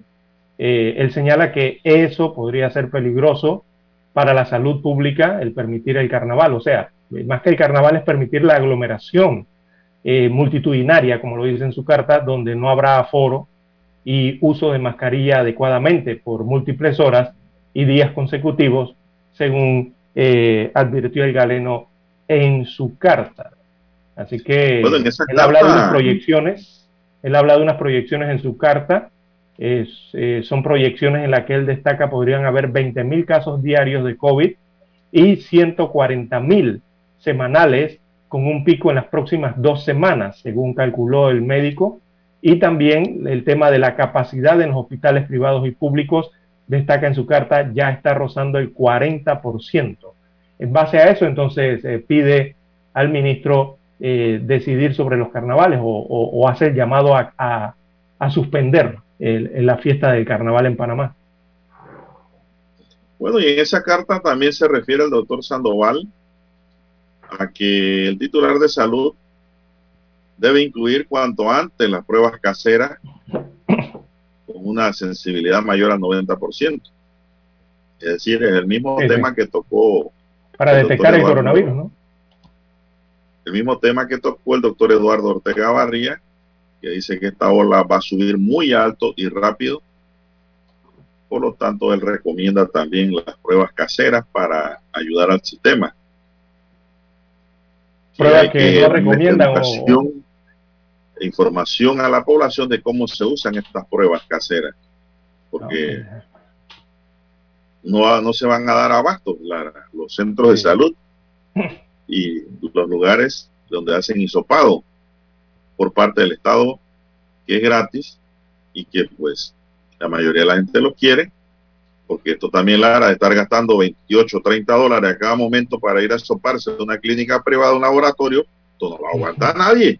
Sí, hace millonario a los laboratoristas. Los laboratoristas sí. no están muy de acuerdo con esas pruebas caseras, don Juan de Dios, para detectar la COVID-19. Claro, porque les golpea el negocio.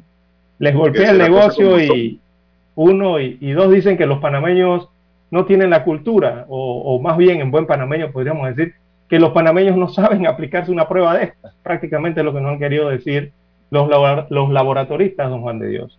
Y la Pero verdad es que en eso sí yo no estoy de acuerdo con ellos. ¿eh? Eso y el doctor que, Ortega Barría le responde que esto va acompañado de una campaña de información claro, a la población.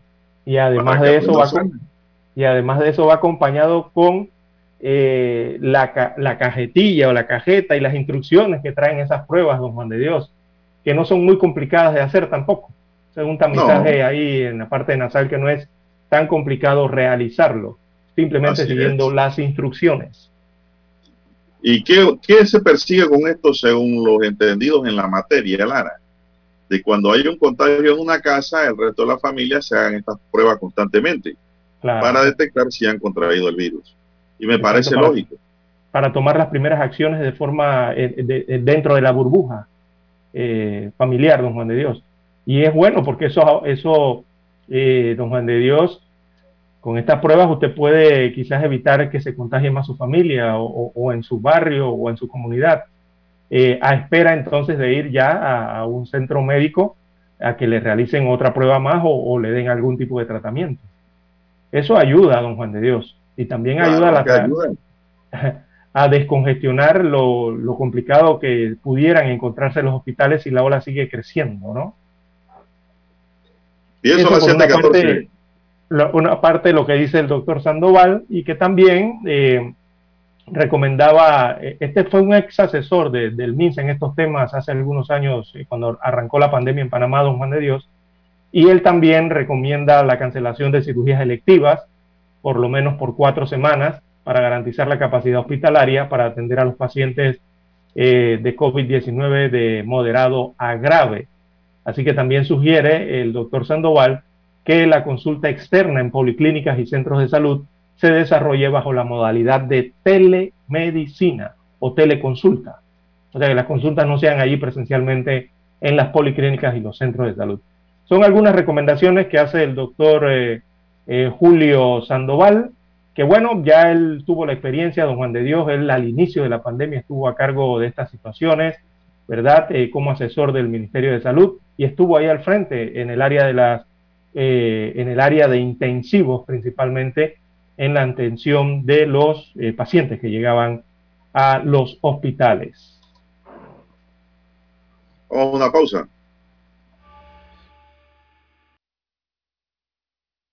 MM Company, la solución para tus textos escolares. Evita largas filas, ahorra tiempo y recibe tus libros escolares en la comodidad de tu casa. 396-1674, 6251-7417. MM Company. Abona ya y separa tus textos. Pedidos arroba mmcompanyonline.com. MM Company 396-1674 6251-7417. Visita nuestra página web www.mmcompanyonline.com. Diga que escuchó este anuncio en Omega Estéreo y recibirá un obsequio. 7.30 AM. Infoanálisis, con entrevistas y análisis con los personajes que son noticia. La mejor franja informativa matutina está en los 107.3 FM de Omega Estéreo, cadena nacional. Desde los estudios de Omega Estéreo, establecemos contacto vía satélite con la voz de América. Desde Washington, presentamos el reportaje internacional.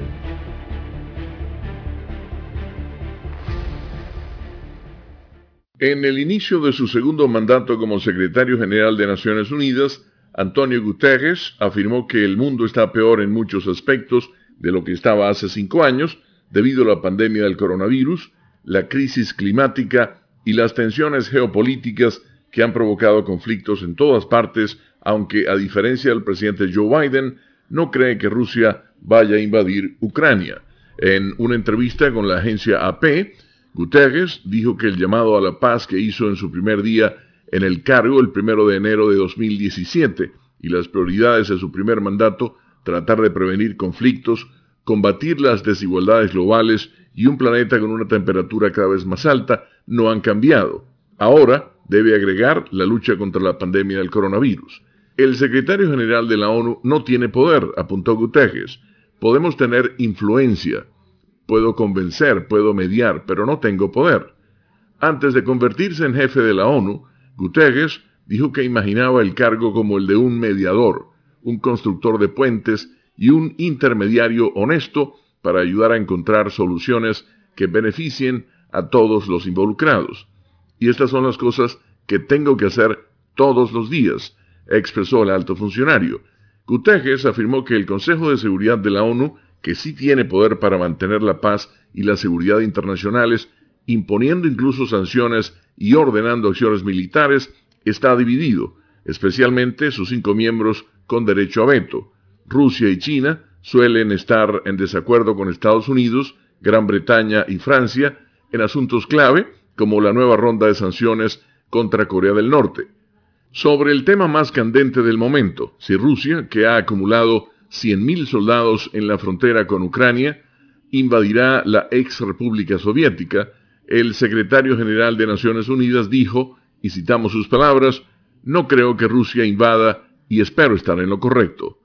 Las tres más inmediatas preocupaciones de Antonio Guterres son la falta de vacunas en gran parte del mundo, especialmente en África, la necesidad de reducir las emisiones de gas invernadero en un 45% en esta década para tratar de alcanzar el objetivo internacional de limitar el futuro calentamiento global a un grado y medio centígrado y la situación financiera califica como extremadamente injusta en un sistema que favorece a los países ricos.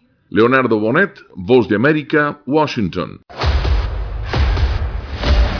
Escucharon vía satélite desde Washington el reportaje internacional. Para anunciarse en Omega Estéreo, marque el 269-2237.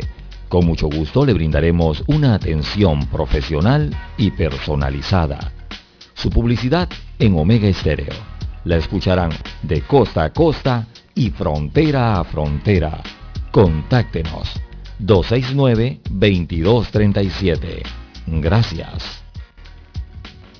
Problemas de tierra, accidentes graves, reclamos a aseguradoras, incumplimientos de contratos, reclamos de herencias, todo asunto civil y penal, consulte al 6614-1445. Ahora contamos con el servicio de asesoría, confección de pliegos de cargos, impugnación y defensa en materia de contrataciones públicas. 6614-1445. Licenciados Juan de Dios Hernández Sanjur y Belkis Hernández Díaz. Omega Stereo tiene una nueva app. Descárgala en Play Store y App Store totalmente gratis. Escucha Omega Stereo las 24 horas donde estés con nuestra aplicación totalmente nueva.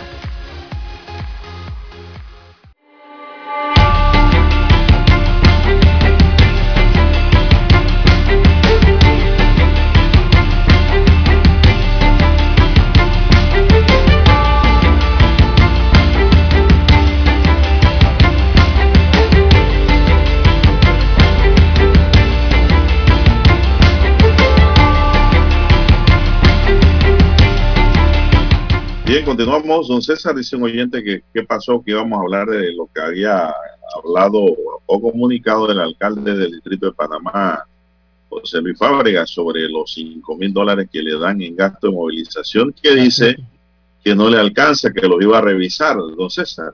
Sí, que, que le dio Porque curiosidad. Ayer lo dice. Sí, ayer lo escuché. ya hablamos del alcalde Lee al inicio del noticiero. Eh, vamos con el alcalde Fábrega y lo que opinó ayer o lo que trató de defenderse ayer.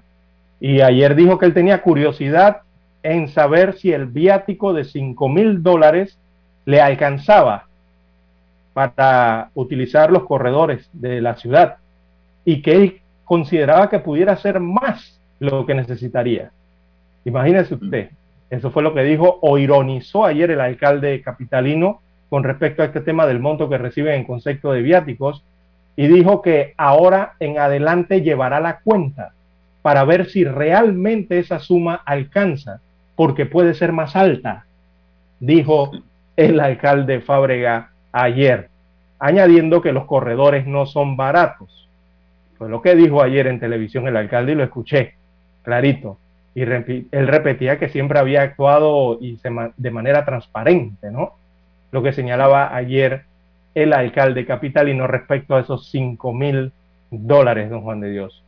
Pero es que la gran pregunta aquí, nada más para atender el tema de los corredores, porque sabemos que los gastos de movilización se pueden utilizar para otras cosas también, combustible y otras cosas.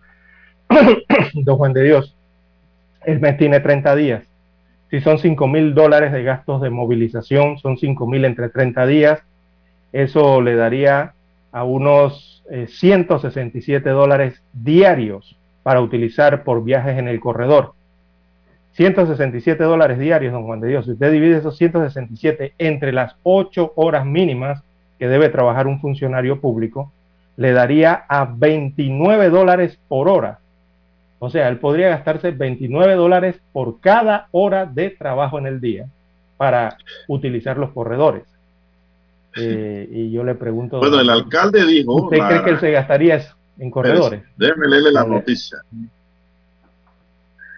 Ironizó con respecto al tema del monto que recibe en concepto de viáticos por gasto de movilización y dijo que ahora en adelante va a llevar su cuenta para ver cuánto se gasta. Así es, dice que va a llevar un registro porque tiene curi- curiosidad para saber si realmente ese viático le alcanza. Porque pudiera ser que, es más, los corredores no son baratos y repito, siempre ha actuado de manera transparente, dijo Fábrega. Así es, Fábrega agregó que el viático de movilización no es un ingreso per se para el alcalde, sino que es una herramienta de trabajo que existe. Además dijo que si fuera un tema inconstitucional el procurador lo hubiese planteado. El alcalde recalcó que el contralor Solís le comunicó esta semana que suspendería el pago de los viáticos de movilización debido a que inició una investigación.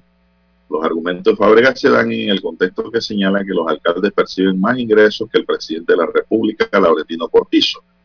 Los ingresos resultan además de los salarios de las acciones eh, por gasto de movilización y representación que alcanzan hasta los 5 mil dólares, más las dietas por reuniones que superan los 350. Eso es otro pago. La lista la encabeza precisamente el alcalde José Luis Fábrega, quien está devengando unos 12.250 dólares mensuales. Clara, 12.250 dólares mensuales. Y siguen otros Seguido de, alcaldes. Rolling, seguido de Rolling Rodríguez de Arraiján, que recibe 10.850 dólares. Seguido, así es, detrás sigue Alex Lee de Colón, Héctor Valdés Carraquilla de San Miguelito, todos por encima de los 10 mil dólares. incluso más de los 12 mil dólares, según lo, lo, lo encont- encontrado en las planillas de, de, Lee sí y que de es un Colón. Es hasta más que el alcalde Fábrega, yo creo que el de Colón. Esto sí es que Eh, es un pero- abuso, Lara. Y le Sí, voy a decir un otra cosa. Un supremo abuso, exacto. Totalmente. Y la mayoría de los casos los alcaldes delegan las funciones. Es mentira que se presentan a todos los lugares donde lo requieren. Mandan los asesores, mandan a su vicealcalde, mandan a un director, mandan a otro y muy pocas veces van. Entonces, a todos los requerimientos de la población.